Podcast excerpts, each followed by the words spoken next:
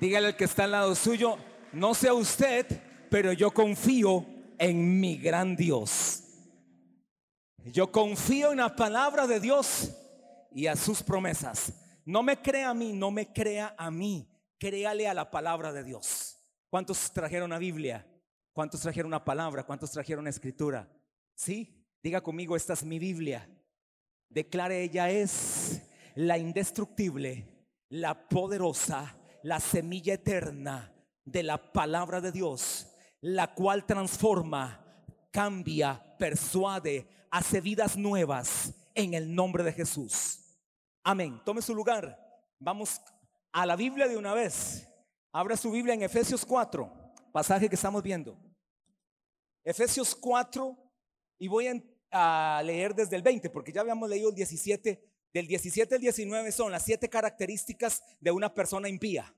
Si usted se quiere más o menos este, enterar qué características tiene una persona impía, una persona sin Cristo, una persona que no ha nacido de nuevo, una persona que está ajena a la vida de Dios, lee Efesios 4, versos 17, 18 y 19. Y en el verso 20 entonces hace como un alto en la lectura, porque vamos a leer luego el 22 al 24. El verso 20 dice, mas vosotros no habéis aprendido así a Cristo. Mas vosotros no habéis aprendido así a Cristo. Y les dije que en el griego esa palabra aprendido es injertados. Mas vosotros habéis sido, cuando dice aprender, que usted aprendió de Cristo, es que usted fue injertado en Cristo. Los injertados en Cristo no tienen las características de Efesios 4, 17, 18 y 19. ¿Por qué? Porque estamos injertados. Y por lo menos yo le puedo decir con conocimiento de causa que una vez llevé un curso en la carrera que llevé en la universidad, llevé un curso que se llamaba este manejo post cosecha y en ese manejo post cosecha tuvimos que hacer una, una de los este, cursos, por cierto, ahí en Orotina era injertos. Y si usted injerta algo, usted va a ser de acuerdo o, la, o el injerto que se hace es de acuerdo al tronco al cual se injerta. Y ahí en Orotina se hacían injertos de todo tipo y nos, le preguntábamos al operario que decía, ¿y usted de los injertos que hace, cuántos injertos le salen bien? Me dice, nos dice, verdaderamente de 100 injertos los 100 me salen bien. Pero para no ser tan, tan arrogante, 99 buenos y uno malo. Entonces, fallo 1%. Y entonces el injerto, de repente, el injerto llega a ser mejor que el árbol principal. ¿Por qué? Porque el injerto recibe la savia del tronco principal. Usted y yo estamos injertados en Cristo, entonces recibimos la savia del tronco principal, que es Cristo. Por eso San Juan 15.1 dice, yo soy la vid verdadera y mi Padre es el labrador. Verso 5, yo soy la vid, vosotros los pámpanos. El que permanece en mí, yo en él, esta lleve mucho fruto, porque separados de mí, nada, nada, nada podéis hacer. Así que entonces, usted y yo estamos coplantados o injertados en Cristo. Ahora sí viene la dinámica de la renovación. Así le puede llamar a usted a los siguientes tres versos. La dinámica de la renovación o el proceso de la renovación. Ya le dije a usted, este, o voy por la característica número nueve de los dos, de las doce características de Romanos 12, 1 y 2. Ese es el pasaje hasta ahorita en el capítulo que estamos, Romanos 12, 1 y 2. Y estoy en la parte número nueve que es este, no os conforméis a este siglo, sino transformaos por medio de la renovación. Estoy ahí, renovación creo que es la parte nueve, me corrigen. Es la parte nueve del versículo. Vamos a ver. 8. Es la parte 8 del verso de 12 cosas que son Romanos 12, 1 y 2.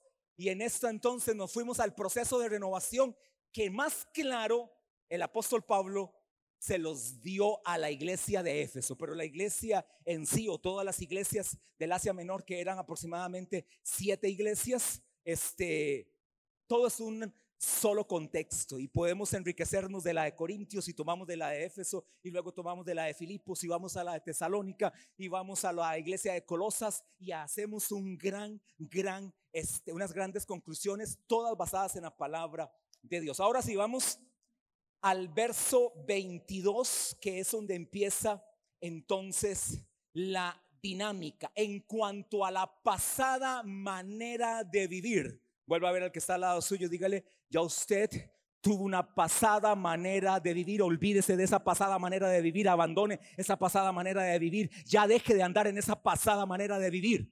Eso no le dejó nada, eso solo le dejó problemas, deudas, enredos, colapsos, muerte a más de uno. La pasada manera de vivir, en cuanto a la pasada manera de vivir, despojaos del viejo hombre que está viciado conforme a los deseos engañosos. Esa es la primera dinámica. En el proceso de la renovación o en la dinámica de la renovación, el primer paso es despojaos y renovaos. Segundo paso, en el proceso de la renovación o en la dinámica de la renovación. Y renovaos en el espíritu de vuestra mente. Y la parte 3, verso 22, y vestíos del nuevo hombre creado según Dios en la justicia y santidad de la verdad. Hermano, aquí tenemos el resumen de la vida cristiana de forma más sencilla, no se puede decir. Tres pasos que tenemos que cumplir o tres dinámicas. Despojaos, renovaos y vestíos. Es lo que tenemos que hacer. Ahora vamos a la palabra despojaos. Ya les había aclarado en, en el domingo anterior que todos estos verbos despojados, renovados y vestidos, hay una conjugación en el griego que se llama el verbo aoristo, que es algo que sucedió de una vez por todas. Pero en este caso específico, estos tres versos, esto sucede paso a paso en el momento de la conversión. En estos tres verbos en específico. Sucede paso a paso en el momento de la conversión. No así, segunda de Corintios 5, 17, que dice de modo que si alguno está en Cristo, nueva criatura es, las cosas viejas pasaron. Ese auristo es, pasaron de una vez por todas. Ah, pastor, es que de ahí como las cosas viejas van pasando, pastor. Pastor, ahí yo voy paso a paso. Ya tengo cinco años, pastor. Me fumaba 20 cigarros, ahora me fumo 18. Porque es paso a paso, pastor. Es un aoristo ingresivo, hasta con griego y todo te sale. No, en ese caso es definitivo, de una vez por todas como en Apocalipsis cuando el apóstol Juan le dice en la revelación en, el, en uno de los capítulos, sube, ese sube, que se refiere al traslado de la iglesia, ese sube es de una vez por todas. No es paso a, no, no, no, hermano amado, con ese paso a paso más de uno se excusa en su pésima manera de vivir. En este caso, este sí es un proceso, pero este proceso va en avance. Este proceso es constante, no se detiene. Por lo tanto, lo número uno que tengo que hacer es despojarme del viejo hombre, que esa palabra la palabra griega apotitemi, que eso es lo que no importa el griego ahí, la, como se dice la palabra, lo que importa es el significado, es sacar de uno, desnudar, desechar, dejar aparte.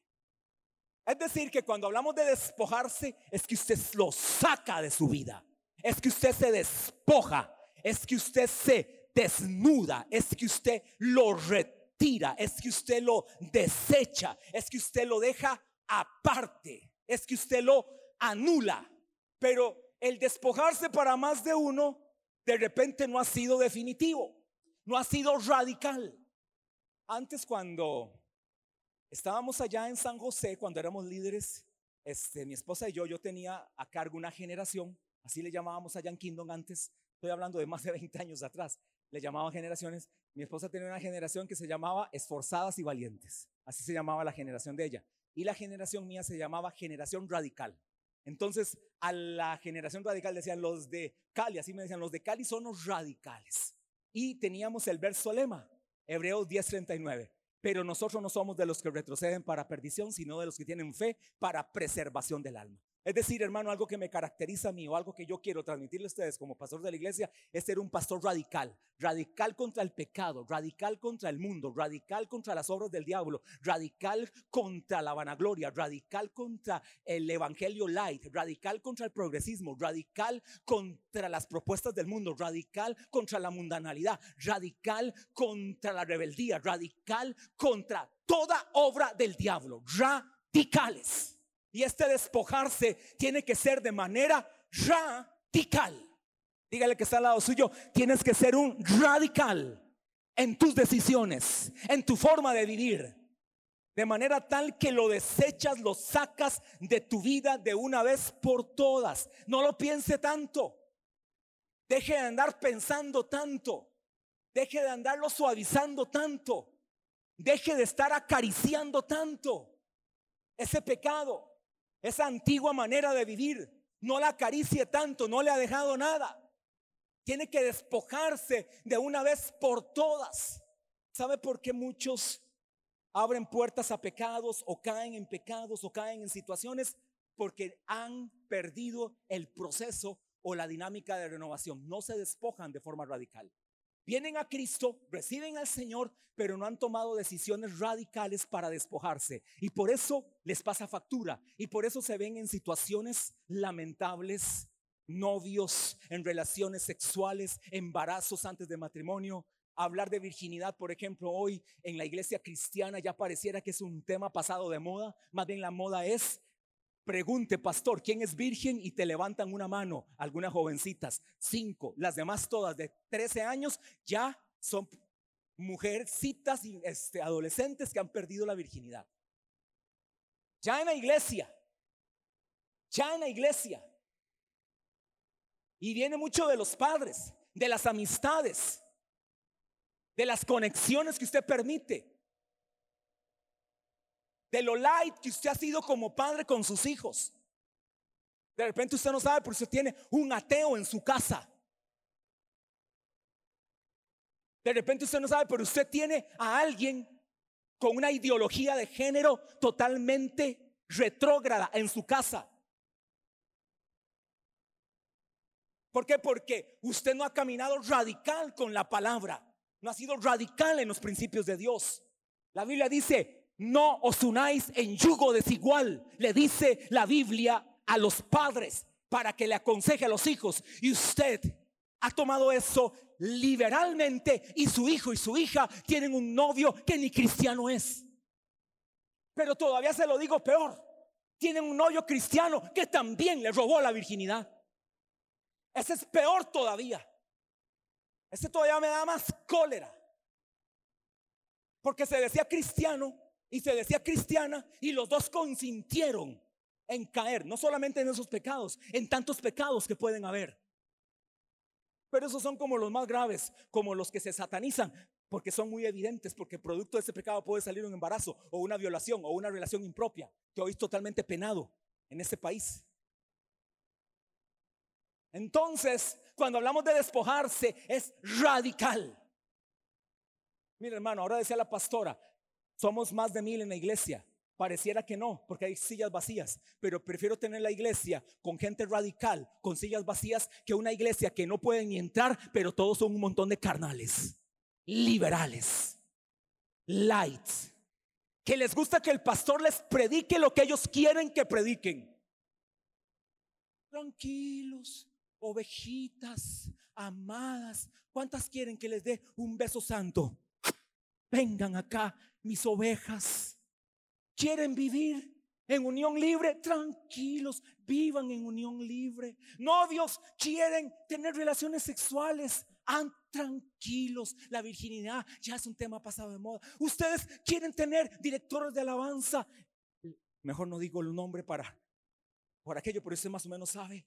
De doctrinas ideológicas corruptas. Tranquilo, no hay problema. Pastor, yo tengo mi empresa, pero yo hago una montón cantidad de estafas y choros. Tranquilo, esa es la forma como la Biblia dice que los hijos de Dios son más astutos que los hijos del infierno. Eso es lo que más de uno quisiera. Y prefiero entonces tener una iglesia no repleta de almas y almas, pero tal vez el 10% no son salvos. El, el 90%, escuche, el 90% no son salvos. Un día de estos, es más, el domingo antepasado estaba yendo al Dusin, que lo dan los domingos a las 5 de la tarde. Buenísimo, les recomiendo que lo vean. Yo lo hago para nutrirme siempre.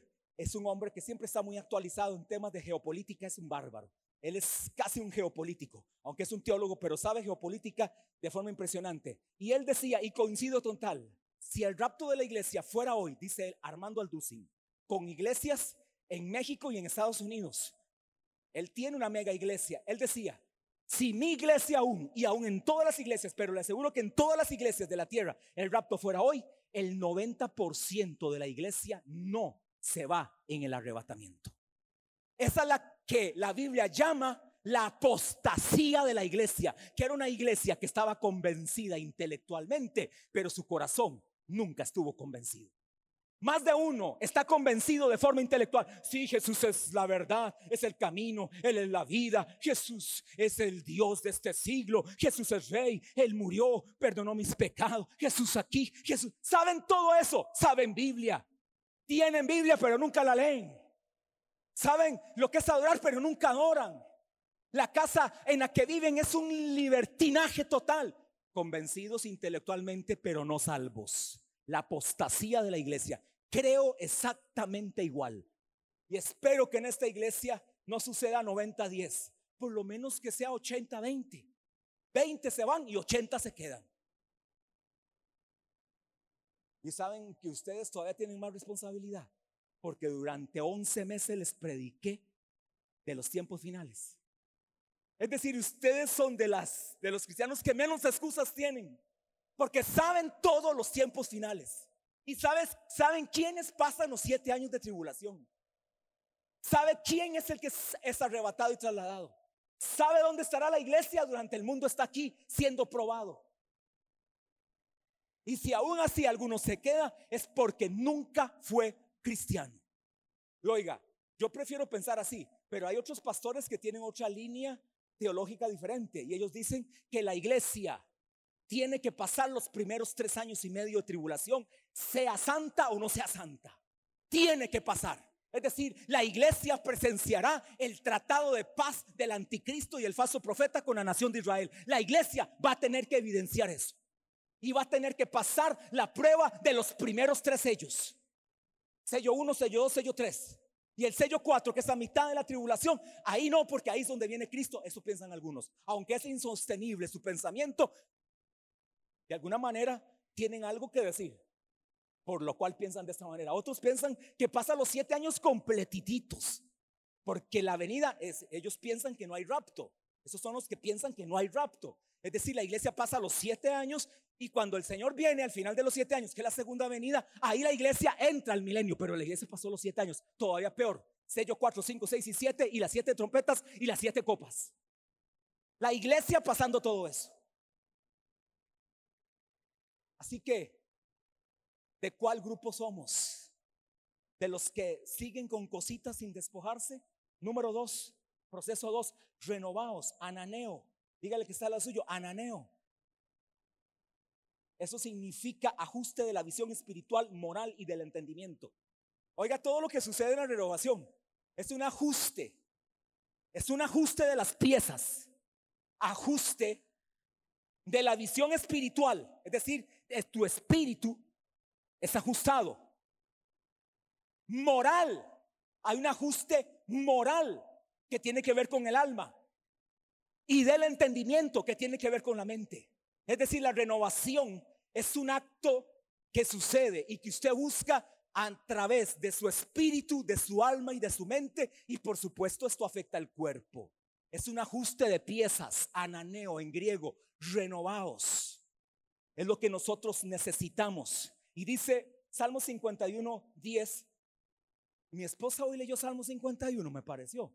Sí, ¿verdad? Estábamos conectados. ¿Recuerdan verso 10? Crea en mí, oh Dios, un corazón nuevo y renueva un espíritu recto delante de ti. El espíritu se renueva, pero fui a investigar un poquito más cómo el espíritu se renueva. Bueno, vamos a ir al verso de Efesios 4, en esa cita específica 23, y renovaos en el espíritu de vuestra mente.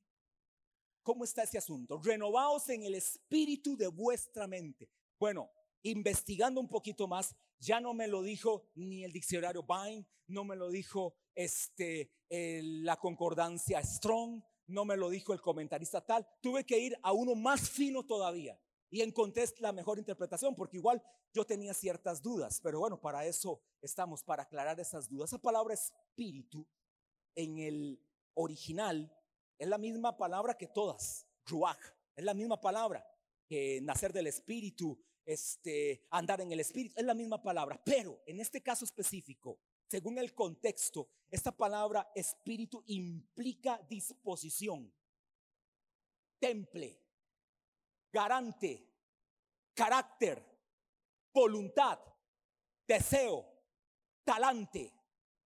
Es decir, cuando dice renovaos en el espíritu de vuestra mente, se traduce de la siguiente manera, renovaos en la disposición, en la voluntad, en el deseo, en el talante, en el carácter de vuestra mente. Es decir, lo que está diciendo es que tu espíritu o el espíritu de tu mente son tus acciones. Es tu actitud la que se tiene que renovar, que tiene que ver con carácter, voluntad, deseo, talante. Todo eso es lo que nos está diciendo el apóstol Pablo, que nosotros tenemos que renovarnos o que tenemos que ir en ese proceso de renovación. Es una actitud que tú tomas. Actitud, aclaro, ¿verdad?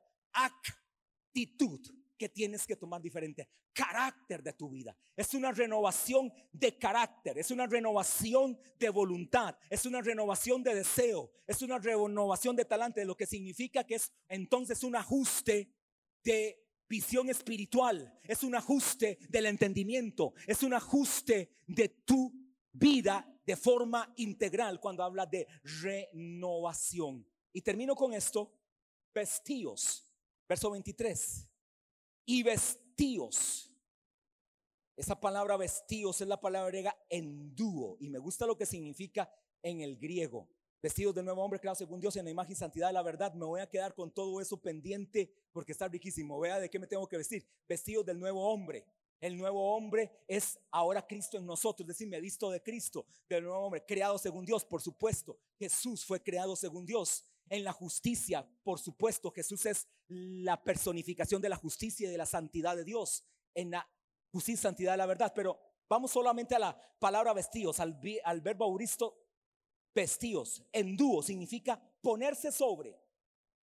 Esa palabra vestidos es ponerse sobre. También significa investir, revestir. Y me gusta esta, hundirse en una prenda. Dígale que está al lado suyo. Vuelvo a ver. Tome ahí aire y dígale que está al lado suyo. Húndase. Está, está, suena negativo, ¿verdad? Húndase, pero dígale, húndase en Cristo. Ah, dijo alguien por ahí. Ah, se lo digo de otra manera, sumérjase en Cristo. consúmase en Cristo. ¿Cuántos aquí se tiraron en un clavado de poza de esa de pueblo, de este, ríos, pozas? ¿Cuántos se tiraron de esas? ¿Alguna vez aquí? Sí, Diego y Fijo, ¿verdad? De, de, puro campo, de allá de este Puriscal para adentro, ¿verdad? ¿Quién más allá? Sí, allá una mano. ¿Cuántos se tiraron de esas pozas? Sí, era lo mejor, ¿verdad? Buenísimo. Yo, yo no sé, yo lo veía. Yo veía nada más el acto suicida de más de uno.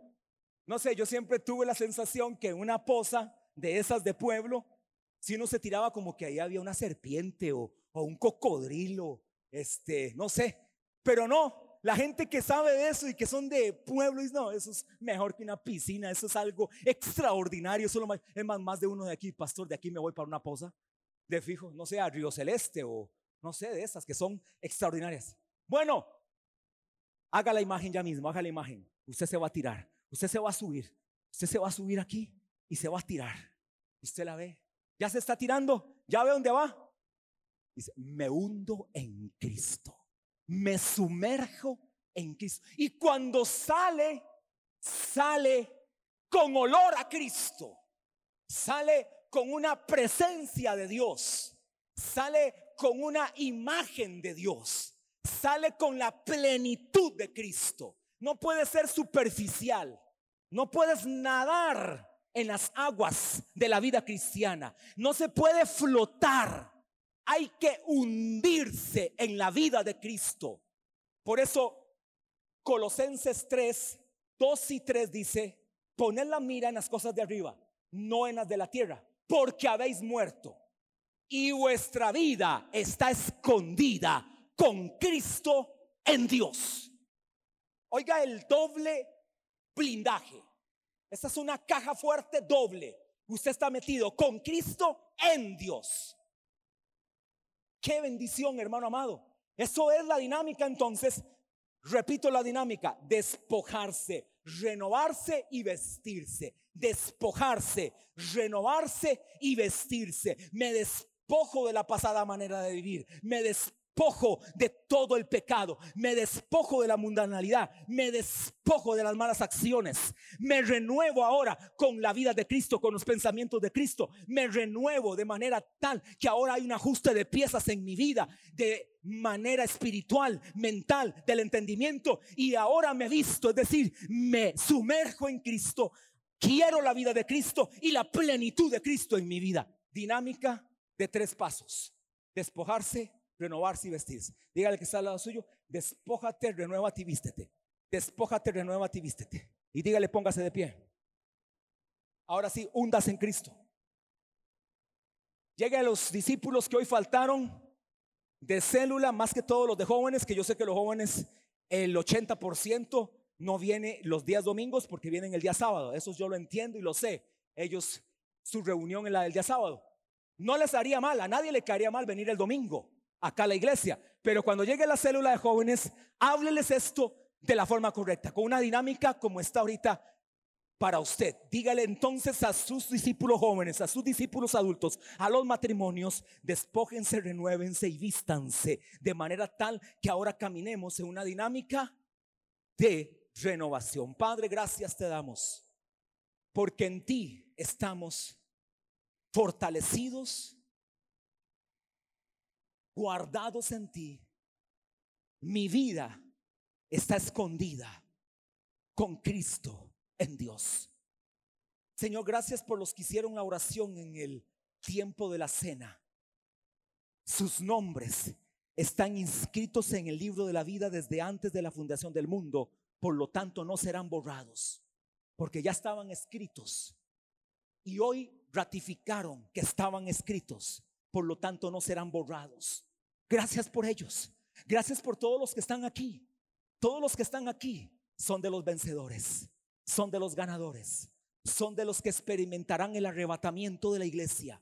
Todos los que están aquí son aquellos que se juntarán, que nos juntaremos con el Señor en el aire y así estaremos siempre con Él. Seremos arrebatados juntamente con los que resucitan y nos reuniremos en el aire, en las nubes con Cristo. Mientras estemos aquí en la tierra, Señor, queremos caminar en una conducta correcta, en una vida correcta, en un proceso correcto. Queremos caminar, Señor, una vida cristiana sin religiosidad. Una vida cristiana sin